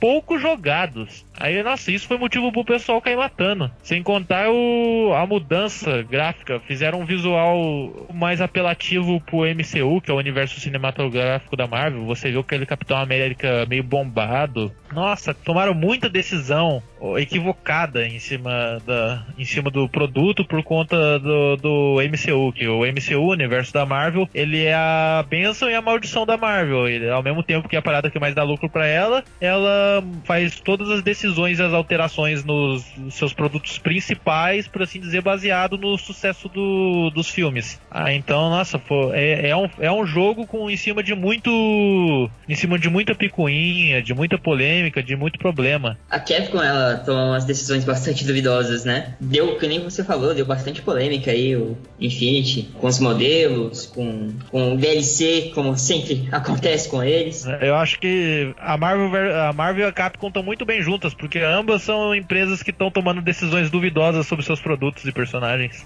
É, na verdade, essa questão aí da, do MCU, né? Ser aí a, a benção e, a, e um problema aí pra, pra Marvel, né? É aquilo que você mesmo disse. Você acaba limitando, né? até onde você pode ir com a sua com a sua IP, né? Por causa do sucesso da outra. Então quer dizer, eu não posso eu não posso mais ousar, né? Não posso mais fazer nada diferente, porque então eu posso atrapalhar o sucesso da outra ou eu posso afundar um outro produto por não ter seguido o, o que tá acontecendo aí no, no MCU, né? Então ia ser bem chato mesmo essa questão de tudo tem que estar tá amarrado no universo cinematográfico da Marvel agora, né? É, tu, tudo, tudo, Ele virou uma linha guia para as decisões da Marvel. É o, que tá, é o que tá dando dinheiro, né? É, é, dando dinheiro, poxa, é um, é um fator lógico, né? Mas é um fator lógico, eles têm razão nesse ponto, mas ainda assim é, é muito desrespeito de longa data. O Quarteto Fantástico também, que eles desrespeitaram, poxa, o Quarteto Fantástico foi um dos carros-chefes, mas vamos deixar para um podcast de quadrinhos que, né? É de jogo esse episódio.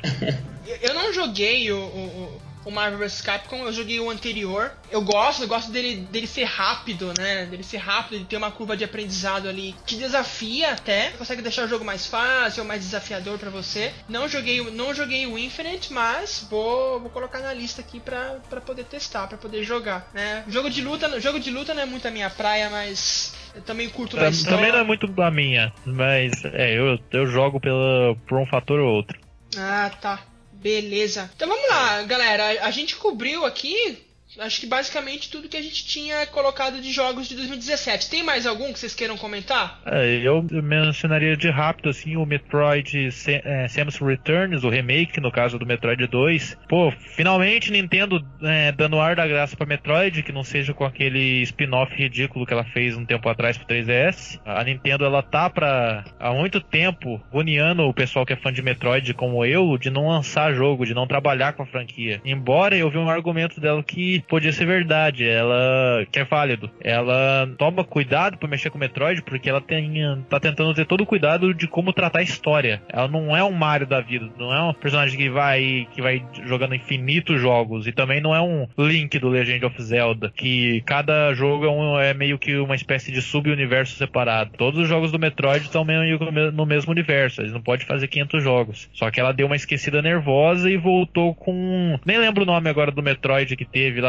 acho que Federation Force do 3DS, que foi um spin-off vagabundo. E tipo, foi uma ofensa grave pro pessoal, porque ele foi um spin-off lançado, vamos dizer, o pessoal esperando o Metroid de verdade, eles anunciam um spin-off ruim, visual datado, nossa, sabe, é outro gênero. Então o pessoal caiu matando. Não é à toa que teve aquela lista de cance é, abaixo assinado para cancelar o Federation Force. Até eu assinei aqui abaixo assinado. Mas foi, foi agressivo aquilo ali com os fãs. Aí agora lançou Samus Returns, que eu acho que ela lançou em resposta de um remake do Metroid 2 feito por fãs que tava chamando muito a atenção na internet. Tipo, os fãs colocaram, houve uma porrada de gente baixando e depois tiraram de novo. Aí, tipo, quem tem, tem, quem não tem já era. Então, o Metroid, pelo menos o Metroid Samus Returns, ele é, ele é um desse ano que tem meu, meu favorecimento. Ah, pô, legal. Você jogou? Você tem 3DS? Não, não. Meu irmão tem 3DS. Eu, se ele não fosse muito carrasco com o 3DS dele, eu comprava para ele deixar eu jogar um pouco. Mas ele nunca vai deixar jogar. Eu, se eu comprar para ele, eu vou voltar nos tempos de, de PC. Que ele tinha um jogo de PC, eu tinha que jogar escondido dele. Então.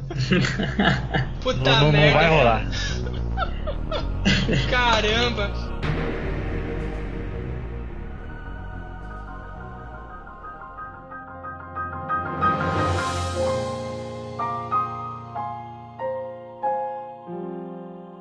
Acho que vai ser um meio pecado, mas a gente podia fazer uma menção do Super Mario Odyssey e do Legend of Zelda, né? Breath of Wild. Tá, isso aí é com o nosso amigo Renan. Vai lá, Renan, manda ver isso daí. Puxa vida. Eu, esse, esses jogos só deram dor no coração de não poder ter o Switch agora. Eu senti o mesmo. Eu compartilho de sua dor. Ver o vídeo, assim, ver gameplay desses jogos, simplesmente fantástico o trabalho que eles tiveram. É, o mundo, é, a construção do, dos cenários, das narrativas, das missões, a riqueza de detalhes, de poder queimar grama, de poder cozinhar, de escalar qualquer canto que você quiser. É incrível, assim. Minha próxima compra grande, assim, com certeza vai ser um Switch. E tem que ter o Zelda e o Mario também. É. É, outra, é uma, uma aula de desenvolvimento que eles deram com esses dois jogos. Não é à toa que os dois estavam concorrendo a jogo do ano. A Nintendo uhum. dando, o Zelda ganhou? Dando risada à toa. Ganhou. Ah, o que o, por exemplo, o Zelda ganhou, só que o Super Mario Odyssey, é, ó, ele conseguiu uma façanha, porque foi existe, vamos dizer, no, aqueles rankings em rankings em rankings de melhores jogos da história, meio que o Legend of Zelda Ocarina of Time, ele vive no top 1, no primeiro lugar. Aí chegou o Super Mario Galaxy, empatou com ele. Aí o Super Mario Odyssey, ele tipo ganhou mais prêmios de melhor jogo da história, não de melhor jogo do ano, de melhor jogo da história do que os dois jogos aí. E, e os três os, os, três jogos é tudo da Nintendo. Sim, sim. Eu, acho incrível como eles conseguem emplacar todo o jogo do Mario. É, e isso Zelda incrível também. também. Nossa senhora, eu acho incrível. Desde o Super Mario World. Eu, Zelda, cara, só pra, pra complementar ainda mais da fama que precede o jogo, eu, eu tenho um amigo aí sonista que nunca jogou Zelda na vida e ficou querendo jogar esse novo jogo do Zelda, cara. Novo jogo da franquia Zelda. Então, ele é um jogo que tá dando o que falar. Sim, sim. Principalmente por praticamente é, guiar os próximos jogos de mundo aberto, assim. Tem alguns contras, é, tanta liberdade, assim, questões narrativas, mesmo de quebrar um pouco o fluxo de você poder ir direto pro, pro chefão, né? Mas, ainda assim, ter toda essa liberdade num jogo era uma coisa que a gente não imaginava há dois, três, quatro anos atrás, assim, há pouco tempo, né? É, é incrível. E eu acho que a gente pode fechar, né, galera? Fechar a lista aqui dos jogos de 2017. Tem mais alguma Tem, coisa aí? Tem. O que, o, que, o que ainda figurava na minha lista pra falar rápido era Hollow Knight, que eu comprei, mas que eu ia ouvir vocês falando porque eu não joguei ainda. O Yooka-Laylee, que é o sucessor lá, espiritual do Banjo-Kazooie, mas que decepcionou muita gente, porque tudo que fizeram foi... ah, esperaram coisa pra caramba, mas tudo que fizeram foi um novo Banjo-Kazooie, tipo, mais do mesmo. Não... Ouvi falar que é uma recriação do Banjo-Kazooie com outros personagens, então... Trenzinho do hype. É, trenzinho do hype, exatamente. Ele é um exemplo do mal que a gente tava falando do mal da cena indie, de ter jogo indie que não tá correspondendo às expectativas. Nossa, tem muito disso. Aí tem o Life is Strange Before the Storm, que também tá dando o que falar, embora não joguei não sei nada. Tem outros aí, tipo o Nioh, que é aquele mistura de samurai com Dark Souls. O South Park, novo que saiu, que tá honrando o passado e honrando a franquia. E tem o Mario, Mario Plus Rabbids lá com com os Rabbids do Rayman também, que o pessoal tá adorando. Teve, teve, foi um ano bom. Ah, foi, Foi, foi cara, sim. foi um ano bom. Acho que esses jogos aí vale a pena mencionar mesmo. É, agora, um outro jogo que a galera tem que, que correr atrás, não sei se vocês já ouviram falar desse jogo. Essa pegada do Yoka Laylee aí foi um jogo que saiu sem, sem nenhum alarme. E é um jogo super gostoso de jogar, um jogo muito bom. É um jogo que, na minha, na minha opinião, ele tá mal acabado, né? Foi um Eu- jogo. Eu vou dar um chute rápido. Tem a ver com uma garotinha e uma parada de chapéus, algo assim? Puta, Ah, tem. Hatch in Time. Esse mesmo, a Hatch in Time, cara. Puta, eu ouvi falar essa semana desse jogo. Ouvi falar e já ouvi falar muito bem dele. Nunca eu havia ouvido falar dele. A Hatch in Time, puta joguinho gostoso. Eu ouvi falar do jogo, daí eu fui atrás, vi os trailers tal, vi a jogabilidade, comprei. Meu, assim, é muito gostoso. A, a personagem, ela é muito. ah, ela é muito carismática, né? Então tem uma pegada assim de plataforma 3D, na pegada de Banjo Kazooie. Poderia ter sido um pouco mais polido. Tem uns bugs assim que é bem. É bem coisa de iniciante, sabe? Tipo, a, a câmera. Tem lugar que você consegue olhar pelo chão na- usando a câmera e quebra o gráfico. Mas assim, é um jogo bonito, colorido, tem umas mecânicas assim interessantes, né? Por exemplo, tem uma parte lá que você. Um carinha tá com um item que você precisa pegar. Só que você precisa chegar até ele. Só que daí ele é muito fortão. Só que você. Só que ele tem medo de fantasma. E aí tá chovendo na tela. Então o que, que você faz? Você chega numa poça, numa poça de lama, você se joga na poça de lama, você sai toda cheia de lama. E aí você tipo, fica fazendo igual um fantasminha, você vai atrás do cara. Daí o cara te vê, o cara se assusta e sai correndo. Daí uma hora o cara solta o item que você quer pegar, você consegue pegar o item, né? Então quer dizer, é uma mecânica bem legal, tipo, tá chovendo na tela e começa a formar a poça de lama. Você cai com seu personagem na poça, ela tropeça assim, pum, cai na poça, ela levanta toda cheia de lama. Na hora que ela levanta, o cara se assusta. Mó legal. O pior é que você Fantástico. comentou desses erros aí, isso daí é coisa meio que gritante, mas, tipo, por exemplo, se eu não me engano, esse foi o primeiro jogo desses desenvolvedores, e mó na surdina mesmo. A desenvolvedora é Gears for Breakfast. Exato. nome. É isso mesmo. É, então, nunca ouvi falar. Essa é nova. É nova essa desenvolvedora, não conheço outro jogo dela, mas, cara, é um jogo super na surdina, é desenvolvido por ela, publicado pela Humble Bundle, que eu nunca ouvi falar também. Tipo, sabe, desenvolvedor e publisher desconhecida, é um jogo grande, e quem tá descobrindo tá amando. Então, pô, eles, eles deram a sorte em tudo. É Tem- o que Yuka Laylee devia ser. Putz, é. É o, Yoka, que Yoka Laylee devia ser. Cada um tem o Yoka Laylee que merece.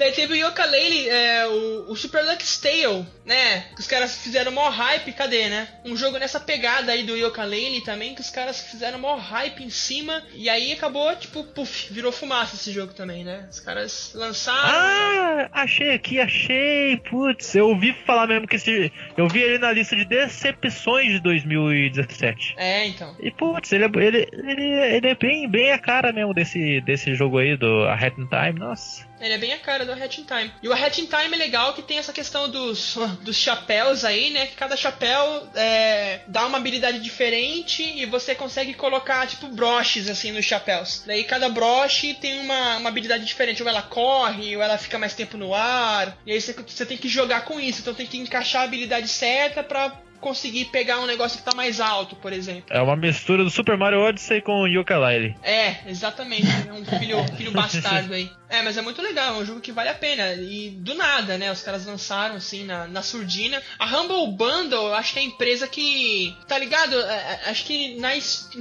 Não na Steam, mas tem uma, uma questão. uns esquemas de jogos aí que você apaga o quanto você puder. Você já viram uma pegada dessa? Já, já sim. Eles inclusive dão alguns jogos gratuitos de vez em quando. Isso, então você paga. É a, é a Humble Bundle, é a, é a publisher, né? Que eles fazem isso. Ó, você tem lá três, quatro jogos, você paga quanto você puder e aí o, o rendimento disso vai para caridade que eles fazem lá. Essa é a mesma empresa aí.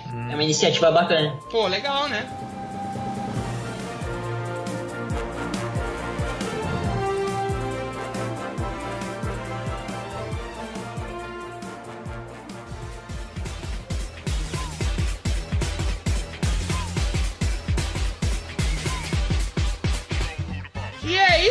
Galera. Então, valeu aí por vocês terem ficado esse tempo com a gente, ouvindo. E aqui a gente acabou de discutir com vocês os jogos mais legais aí que nós jogamos em 2017. Tudo que aconteceu nesse ano, que foi muito, muito bom, assim, pros videogames. A gente teve bastante lançamento, teve bastante jogo legal para jogar. Falamos somente de alguns, né? Não deu para falar de todos. E espero que vocês tenham gostado. A gente quer que vocês coloquem aí nos comentários, onde quer que você esteja ouvindo, quais foram os jogos mais legais que você jogou esse ano, o que, que você achou deles e por que eles foram tão legais assim para você. Então aí, Matheus, vamos falar um tchau, falar tchau pra galera. Tchau, galera.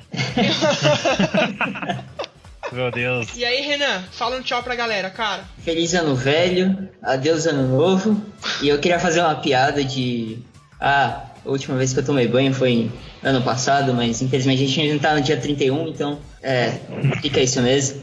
Tchau, galera. É, é a, gente, a, gente, perdeu o tempo nessa, né? A gente perdeu o tempo. Per, perdeu o timing nervoso perdeu da piada. Perdeu o timing nervoso da piada. Mas tudo bem, que vale a intenção, né? Nas próximas a gente vai tentar fazer umas piadas assim mais mais condizentes. Mas é isso aí, galera. É, valeu por ter ficado com a gente. Não esquece de, de falar o que você achou do nosso podcast, dar a sua opinião. Sua opinião é muito importante pra gente. E continua com a gente lá nas redes sociais do JT, né? No Facebook, no, no Instagram, no nosso Twitter. Não esqueça do Alvanista, todo amor pro Alvanista. Né, que é uma rede social bem legal ali de, de gamers mesmo, para gamers é bem interessante ali, tem bastante coisa legal, a gente coloca bastante coisa lá. E é isso aí, gente. Um abraço e Tchau, até mais. Obrigadão. Até a próxima, a gente Falou. continua se falando. É. Falou, abraço. Tchau, tchau. Tchau, tchau.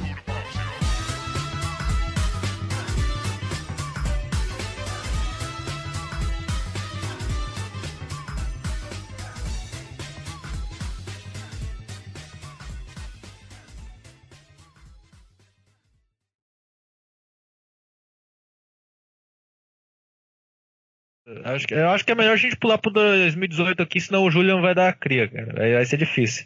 Não, eu tô. Se a gente não pular pra 2018, o Julian vai ficar estressado e vai botar um ovo.